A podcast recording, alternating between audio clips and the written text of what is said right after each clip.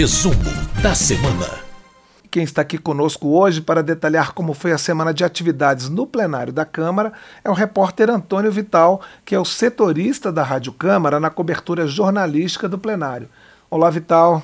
Olá, Cláudio. Olá, olá ouvintes, quem nos assiste também pelo YouTube. Pois é, Vital, apesar de termos uma semana, termos tido uma semana com dois dias de jogo do Brasil, a gente teve uma semana produtiva no plenário, não é isso? Teve muitas votações, inclusive de projetos que estavam em tramitação há muitos anos e, e, e projetos também, de certa forma, inovadores na, na legislação, até mesmo mundial.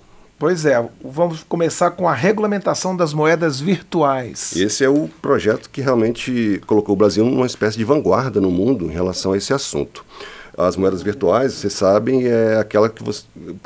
Por exemplo, a mais, mais conhecida é a Bitcoin, né? São as criptomoedas que são comercializadas pela internet e elas não têm uma ligação, por exemplo, com o Banco Central de nenhum país.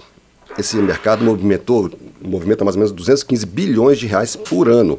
E aqui no Brasil não tinha nenhum tipo de regulamentação a respeito dessa atividade. Quem acompanha o noticiário vê que ah, nos últimos tempos, por exemplo, teve muitos casos de corretoras e empresas que comercializavam esse tipo de moedas que, que faliram e que deixaram muitos investidores é, na mão, né? Então, muita gente perdeu todo o seu dinheiro, suas economias, seus investimentos nesse tipo de aplicação que já deixou muita gente muito rica, mas também já, teve, já deixou muita gente com muito prejuízo.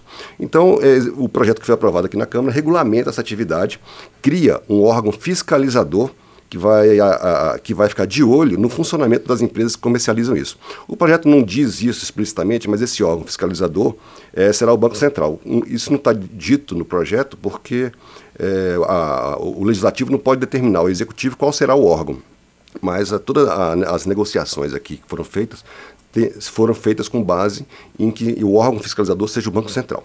Então, é, todas as empresas que comercializarem esse tipo de, de, de, de ativos terão que, por exemplo, registrar, uh, dar informações para o Banco Central, o Banco Central vai fiscalizá-las, e não exatamente como um banco, porém com um, um, uma certa dose de atenção em relação a como andam as operações. A Câmara, esse projeto já tinha sido aprovado pela Câmara, foi para o Senado. Lá no Senado eles fizeram uma alteração que foi bastante criticada e a Câmara derrubou, que é o seguinte: obrigava as corretoras é, de moedas virtuais a, a, reservarem ativos no valor das operações. Por exemplo, se elas tivessem operações no valor de, vamos supor, 10 milhões, teria que ter um dinheiro reservado no mesmo valor para o caso de quebra de você poder é, ressarcir os clientes lesados.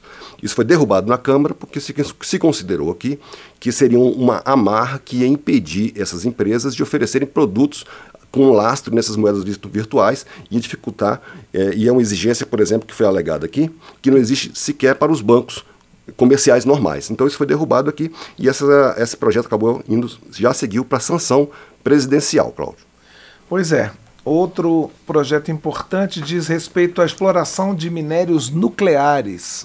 É, esse foi um projeto bastante polêmico aqui, porque na verdade foi uma medida provisória é, do governo que permite a participação de empresas privadas na exploração e na lavra de minerais é, nucleares, né? como por exemplo o mais conhecido deles é o urânio, mas tem vários outros. Porque a Constituição é, dá um, um monopólio desse, setor a uma estatal, ao, ao, Estado brasileiro. Então, quem faz isso é uma estatal chamada Indústrias Nucleares do Brasil. O governo alegou que depois da guerra da Ucrânia, o preço, por exemplo, de minérios como urânio no mercado internacional disparou, o que faz com que o Brasil tenha que é, aumentar sua produção e o único jeito de fazer isso seria com a, com a, com a ajuda de empresas privadas, colocando também recursos nessa, em, em, fazer esse tipo de investimento. Então, essa medida provisória permite que a, mantenha o monopólio das indústrias nucleares do Brasil, porém permite que ela contrate empresas privadas né, e, e, e possa pagar essas empresas ou em dinheiro ou com base no percentual do que, for, do, do que foi explorado. É, a parte da oposição criticou bastante essa medida provisória, por exemplo, os deputados do PSOL, é, alegando que ela tira o, a soberania do Brasil numa área estratégica. Porém, uh, nem toda a oposição considerou isso. O PT, por exemplo, apoiou essa medida provisória, com algumas mudanças que o relator fez, que davam mais.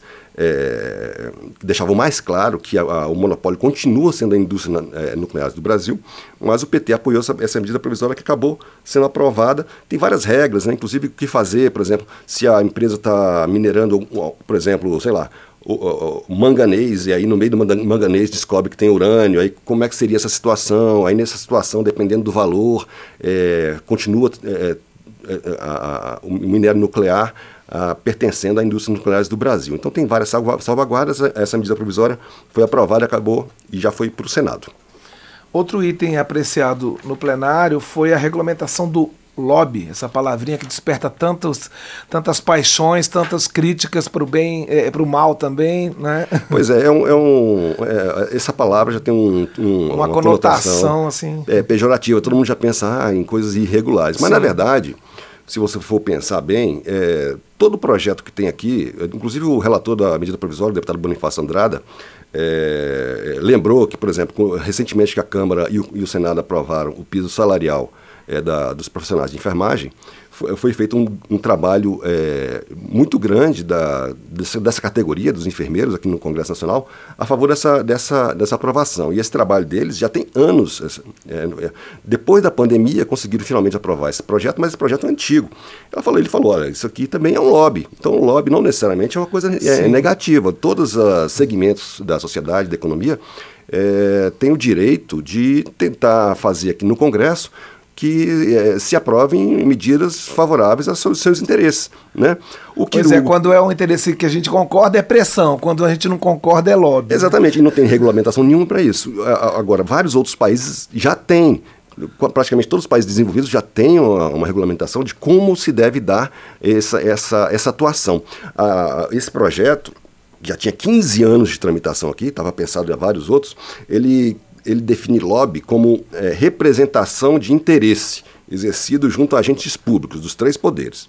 Essa representação de interesse tem, tem que seguir algumas regras. Por exemplo, tem que ser transparente. Então, se a pessoa que está é, é, encarregada de defender determinado ponto de vista no Congresso e for fazer um, uma reunião com deputados, com com alguém do executivo, ministro de Estado, é, comandante de Forças Armadas e vários outros cargos, essas reuniões elas têm que ser divulgadas e publicadas, as pessoas têm que saber que está acontecendo isso. E do lado da parte do, do, agente público, ele é obrigado, nesse caso, a dar as informações necessárias e dar o mesmo direito a todo mundo. Por exemplo, tem muitos, muitas propostas que tem gente contra e tem gente a favor. O agente público, no caso, ele tem que dar o mesmo direito e as mesmas informações, o mesmo acesso a todos os, esses segmentos, mesmo com interesses divergentes. E agora, esse projeto causou polêmica também no plenário, porque ele permite que sejam oferecidos brindes de pequeno valor e até hospedagem também, de, que não seja um valor exorbitante para esses agentes públicos. O pessoal, de, alguns, alguns deputados da oposição consideraram que isso é um caminho para a corrupção, porém, a, a maior parte do plenário considerou que se for uma coisa de pequeno valor, é, é não teria é, problema em relação a isso.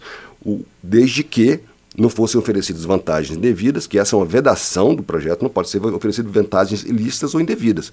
O que tem que ter é transparência. Basicamente, o projeto é, é estabelece isso: é transparência e o direito uh, de quem faz uh, esse, essa atividade do lobby a ter as informações e, é, do, mesmo, do mesmo jeito que alguém quer, é, que defende um projeto a favor, Alguém que, que é contra o projeto tem que ter o mesmo direito à informação e acesso às autoridades. É isso.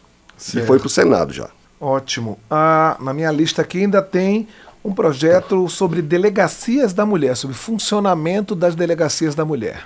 É, esse projeto foi aprovado, já foi para o Senado. É um projeto que obriga que prevê que as delegacias especializadas no atendimento das mulheres, principalmente vítimas de violência e violência doméstica, funcionem 24 horas. Esse projeto ele não obriga que os estados e municípios criem as delegacias. Porém, ele, ele estabelece que onde tem as delegacias, elas, funcionem 24 horas. E onde não tem essas delegacias, que haja pelo menos é, pessoal especializado e treinado no atendimento dessas pessoas. E que essas pessoas, no caso das mulheres vítimas de violência, tenham prioridade no atendimento. Ou seja, que a pessoa, mesmo que não, não exista uma delegacia especializada, ela chega lá, ela tenha alguém que seja é, tenha sido treinado para recebê-la. Capacitado. Porque, é, né? porque em muitos, muitas situações as mulheres é, é, reclamam e, e, e, do atendimento, da maneira como elas são tratadas, né? que muitas vezes ela tem uma segunda vitima, vitima, vitimização no momento em que ela vai denunciar um caso desse. Então a pessoa tem que ser treinada. É, é, tem algumas vedações, por exemplo, a pessoa que vai fará esse atendimento, ela não pode ter sido acusada, por exemplo, de violência doméstica ou está respondendo a algum processo nesse sentido. Esse projeto também é, prevê a criação de patrulhas nas polícias militares é, voltadas para o atendimento de denúncias de violência doméstica. Seriam, inclusive o projeto chama de Patrulhas Maria da Penha. E prevê que, pra, tanto para criação de delegacias, como para é, é, treinamento de pessoal e para a criação dessas patrulhas, sejam usados recursos do Fundo Nacional de Segurança Pública. Esse projeto foi aprovado de maneira simbólica, com, não, não houve nenhum tipo de, de, de voto divergente, e já foi para o Senado. É, Vital, também tem um projeto aqui em relação à deficiência física, né? Eu imagino que seja é, é, para concessão de benefícios, essas coisas, que é a consideração da surdez total de um ouvido como deficiência física. É, eu, eu, esse projeto já tinha sido aprovado pela Câmara e foi aprovado também pelo Senado. O Senado fez uma mudança, porque na Câmara, o projeto original, que foi apresentado pelo é, ex-deputado Arnaldo Faria de Sá, que já morreu inclusive esse ano, ele considerava é, que a, a, surdez parcial de um dos ouvidos é, já permitia a pessoa entrar naquela lista de, de pessoas com deficiência que tem acesso a alguns benefícios, inclusive a, da lei de cotas, né, que é vagas em universidades e também vagas de emprego nas empresas, porque a, a lei de cotas, públicos concurso também, público, né? etc.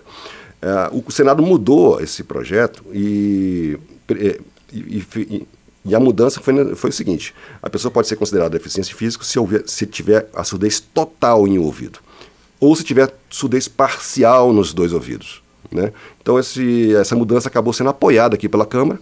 Né?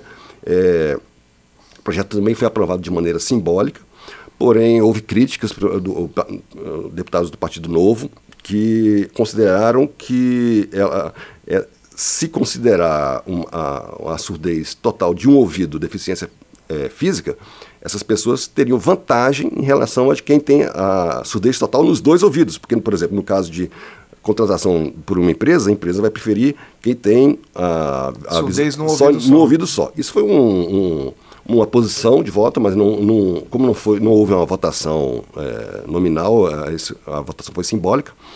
Isso ficou como um registro, porém o projeto foi aprovado já foi, seguiu para a sanção presidencial, já pode virar lei, se for sancionado, né? se não houver vetos. Ah, mais uma aprovação, o projeto que prorroga o prazo de deduções do imposto de renda para doações a programas de saúde, né? programas de can eh, que atendem a pessoas, é, pacientes de câncer e a pessoas com deficiência. É, são dois programas. Um chama Programa Nacional de Apoio à Atenção Oncológica, que é o PRONON, e outro é o Programa Nacional de Apoio à Atenção de Saúde da Pessoa com Deficiência, que é o PRONAS. É, esses programas, eles até um ano atrás recebiam é, a, a, quem, a, pessoas físicas e pessoas jurídicas que é, doassem recursos para esses dois programas, elas podiam abater isso do imposto de renda. Esse prazo já acabou. Então, o que esse projeto faz é prorrogar esse prazo. Então, fica prorrogado até 2025 para pessoas físicas que queiram fazer essas doações e até 2026 para as pessoas jurídicas que queiram fazer essas doações é, e, e, e para essas tanto as empresas como as pessoas físicas poderem abater isso no imposto de renda. Mas tem um limite que se, essas doações não podem exceder 1% do total devido do imposto de renda. Isso aí também já seguiu para a sanção presidencial, foi bastante comemorado no plenário, porque é, esses dois programas são importantes. O, por exemplo, esse voltado para pessoas para a saúde da pessoa com deficiência, ele, entre outras coisas, ele é, fornece próteses né, para pessoas com dependendo do grau de deficiência. Então, esse projeto, os dois projetos foram aprovados por, simbolicamente também e já, seguiram para a sanção presidencial. É, a gente está falando em doação, tem um outro projeto que regulamenta a doação de computadores por parte dos órgãos públicos. É, é, é porque é o seguinte, o, por exemplo, se determinado órgão público, que é, essa área de informática, a, as coisas ficam obsoletas muito rápidas, né? Então, às vezes, a, é, a, o, o, órgão público tem vários computadores, impressoras, etc. e que vai trocar e vai comprar uh, uh, equipamentos mais modernos. E não sabe o que fazer com aquilo. Não né? sabe o que fazer com aquilo e tem muitas entidades que recebem isso aí e não só para doação para pessoas né, que não têm condições de ter um computador, uma impressora, mas até mesmo para usar as peças em cursos, né? É, profissionalizantes nessa área de, de informática, né, pessoas para consertarem computadores, etc. Só que existe uma, alguns empecilhos legais para essa doação. Por exemplo, a, lei, a legislação eleitoral, que não permite doação em ano eleitoral, né, de, de, de, é, a partir de certo período do ano. Só que tem eleição de dois em dois anos, então isso dificulta ah, essas doações. Então, o que, que esse projeto faz? Esse projeto faz com que, essa, é, que essas doações é, sejam incluídas dentro de um programa que já existe, que é um programa Computadores para Inclusão, que é do Ministério das Comunicações. Então, esse programa como ele já existe, os órgãos públicos, né, tanto a administração direta como da indireta, podem doar para esse programa e esse programa distribuir. Né? A única... E aí não entraria nessa limitação? Não entraria, porque é um programa que já existe, é um programa social que já existe. Né? Aí tem algumas regras, por exemplo, a, o, o, órgão público que quiser doar o, o equipamento tem que informar para o Ministério das Comunicações e o Ministério tem 30 dias para indicar qual entidade vai, é, é, vai receber esse, esse, material. Né? Que pode ser impressora, peça, micro, microcomputadores, monitor de vídeo, essas coisas. Né? Se a, o, o, o, Ministério não der esse, é, essa informação de quem vai receber em 30 dias, aí o órgão pode dar, dar para quem quiser. É isso. Então, esse projeto foi aprovado e também foi elogiado, bastante elogiado e seguiu já para sanção, já pode virar lei. Vital, para encerrar nossa lista aqui, temos a engenheira Carmen Portinho, que foi declarada como patrona do urbanismo. Quem foi a Carmen Portinho? Pois é, Carmen Portinho, ela, foi, ela, era, ela morreu em 2001, já com quase 100 anos de idade, e ela se formou engenheira é, civil aos 22 anos, no início do século, lá no Rio de Janeiro. E foi a primeira mulher do Brasil a conseguir o título de urbanista. Ela participou de várias é, ações lá no Rio de Janeiro, por exemplo, de é, a, a acomodação de populações de favelas, etc., com soluções inovadoras para a época. Ela também tinha uma atuação muito forte como, como, né, como feminista, né, principalmente no movimento sufragista, que é um movimento internacional que buscava dar os mesmos direitos é, às mulheres, né, direitos iguais às mulheres. E é, esse projeto, que é um projeto do Senado, do senador Portinho, que é, na verdade, sobrinho neto da Carmen Portinho, que é, já não foi por isso que ela foi considerada a patrona do, do urbanismo, inclusive foi interessante que até mesmo o pessoal da bancada do PSOL disse que dentro do, do PSOL, com o partido de esquerda, existe lá um núcleo Carmen Portinho, oh. de, é, já em homenagem a ela. E, então, assim, foi um projeto é, não teve nenhuma posição contrária, foi bastante comemorado como uma é, uma homenagem a uma mulher importante nessa área e já seguiu para a sanção presidencial e pode virar lei também. Ok, então uma lista extensa. Foi uma semana, semana, bem movimentada, não foi uma semana, apesar do, né, entre dois jogos do Brasil, mas teve muito projeto. Produtiva. Antônio Vital, repórter da Rádio Câmara, muito obrigado pela sua participação aqui no Resumo da Semana. Disponha.